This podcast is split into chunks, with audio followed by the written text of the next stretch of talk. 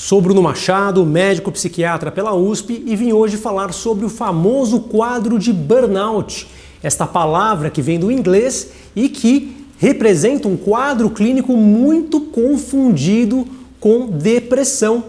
Vamos hoje falar qual é a relação do burnout com a depressão, quais as diferenças, como a gente identifica um quadro e outro e, evidentemente, como a gente deve tratar isso. Será que é uma doença? Será que requer medicamentos? Será que tem um diagnóstico médico para isso? Como é que funciona o manejo do burnout no dia a dia e como evitar as consequências negativas que o burnout pode trazer na sua vida? Sou Bruno Machado, este é o meu canal em que faço vídeos educativos sobre psiquiatria, sobre saúde mental. Se você não segue o canal, comece a seguir agora e siga também lá no Instagram para saber as prévias dos vídeos que estão por vir. Hoje vim falar do burnout, uma palavra um pouco esquisita, né? Algumas pessoas falam que é burnout, mas na verdade vem do inglês, então é burnout, que significa ser consumido pelo fogo, né? Uma analogia com um fenômeno físico, como normalmente é feito na psiquiatria. Depressão nada mais é do que um rebaixamento. Quando alguém fala, por exemplo, em estresse, nada mais é do que o desgaste físico. É muito comum na saúde mental traçar paralelos, analogias entre situações da física e da mente e com o burnout foi feito exatamente a mesma coisa o autor que primeiro descreveu o quadro lá em Nova York, ele batizou com este nome que significa ser consumido pelo fogo. É muito comum vermos no consultório pessoas que têm quadros de depressão e pensam que têm burnout, ou vice-versa, pessoas que chegam com burnout achando que já estão passando por uma depressão.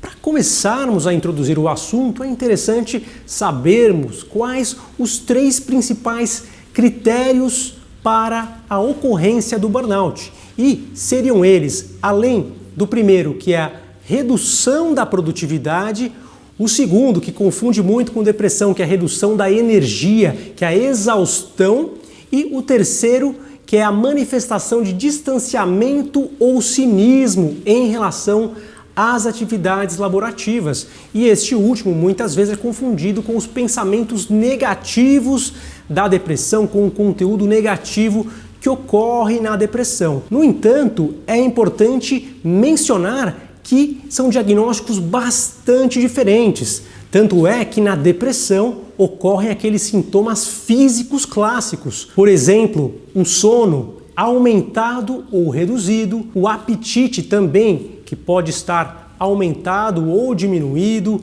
Além disso, a lentificação psicomotora ou até mesmo uma agitação psicomotora pode acontecer frequentemente nos quadros de depressão. Evidentemente que quem tem burnout pode também mencionar tristeza, insatisfação, especialmente no trabalho, mas o principal critério que ajuda a gente a diferenciar o burnout da depressão é exatamente a anedonia, a perda de interesse ou prazer nas atividades habitualmente prazerosas. A pessoa que tem burnout, ela tem um quadro que se manifesta restrito ao trabalho, então ela não terá prazer nas atividades laborativas. No entanto, as atividades que são habitualmente prazerosas estarão preservadas. Aquelas coisas simples que a pessoa gosta de fazer, por exemplo, ver um esporte, ver uma novela na televisão, cozinhar, conversar com os amigos, sair, essa pessoa continua tendo prazer, continua desfrutando, se divertindo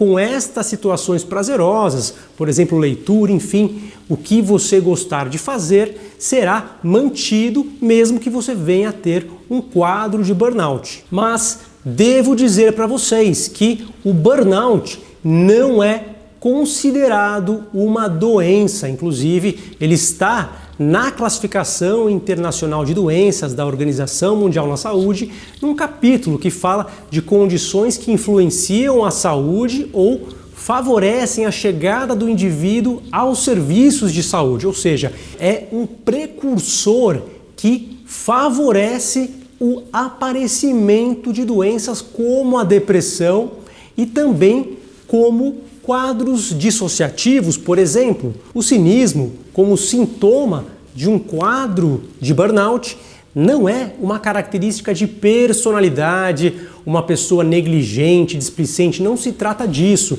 mas é uma vivência de distanciamento, tamanha a impotência de controlar a situação.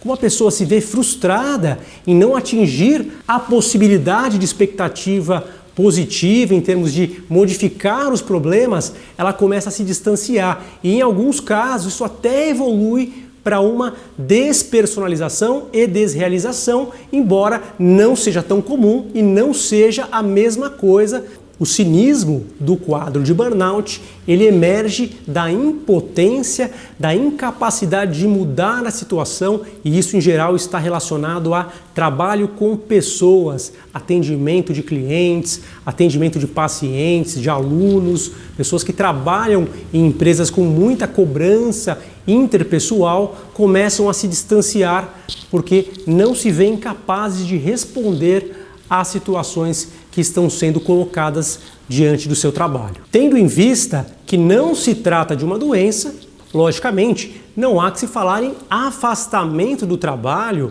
por questão de burnout. Pessoas que querem um atestado por burnout, isso não é algo conceitualmente adequado, não faz sentido esta abordagem.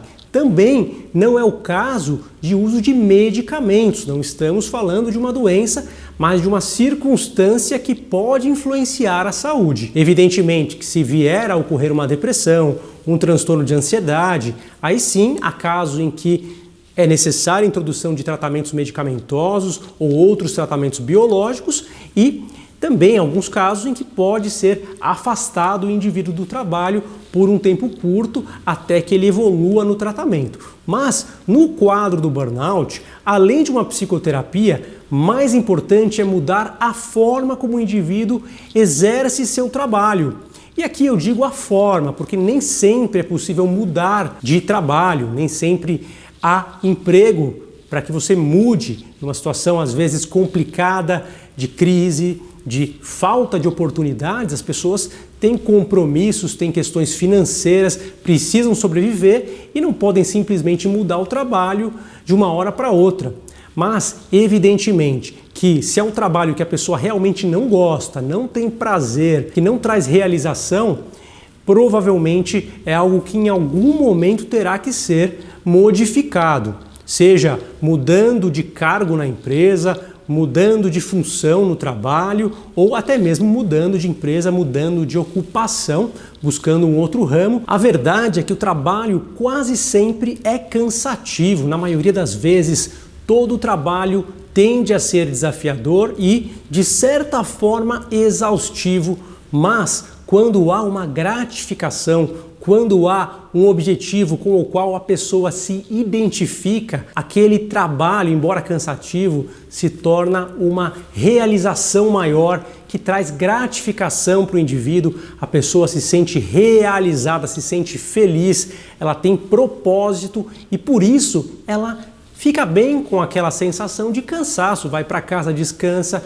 no dia seguinte ela está nova em folha para trabalhar de novo e muito bem mentalmente, fisicamente, a pessoa tem condição de se sentir bem, mas para isso, claro, que é necessário uma afinidade mínima, de modo que, se isso for muito distante ou se ferir os valores do indivíduo, muito provavelmente esse trabalho não terá muito futuro.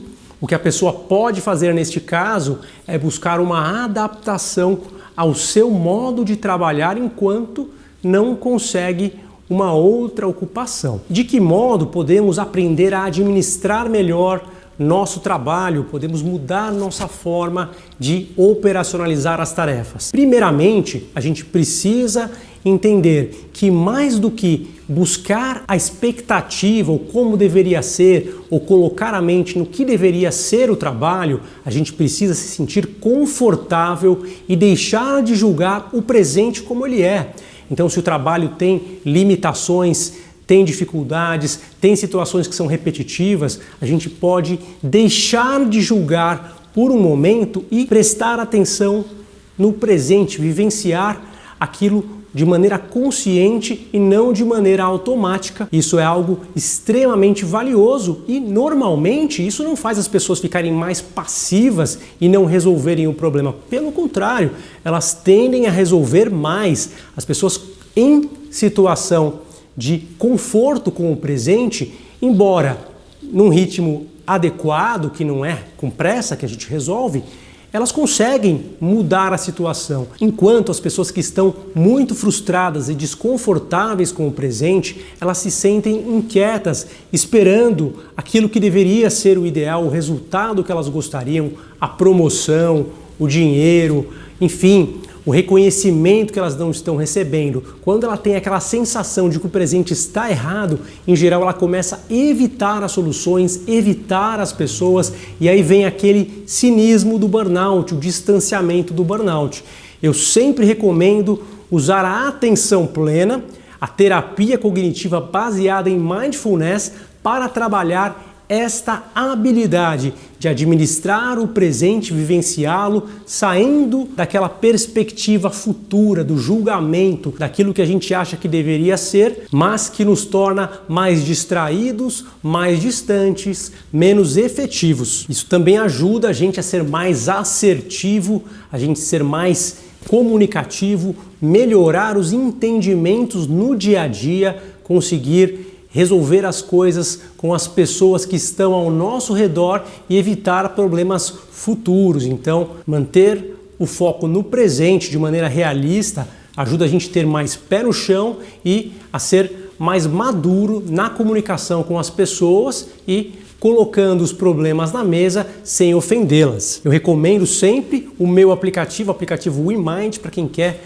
praticar terapia de atenção plena comigo Basta assinar o aplicativo e desfrutar das sessões diariamente para que você possa evoluir nesta prática e se tornar mais efetivo e cuidar da sua saúde mental. Mas é claro, se você estiver com dificuldades severas para dormir, se estiver com mudanças na alimentação, se não sente mais prazer na sua casa, sente-se triste mesmo fora do trabalho, é importante que você procure ajuda médica, pois isso pode ser uma depressão maior e você talvez precise de um tratamento o mais rápido possível. Vou ficando por aqui. Se você gosta do conteúdo, não deixe de interagir com ele. Curta, comente, siga o canal. E isso, claro, para que interagindo com o vídeo, o algoritmo do YouTube possa mostrar mais os meus conteúdos para você. Muita gente diz que não acha os vídeos e que não encontra os temas,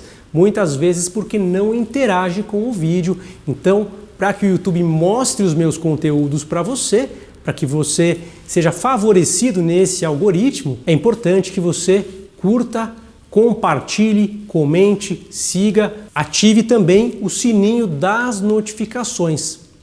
Eu vejo você no próximo vídeo. Tchau, tchau!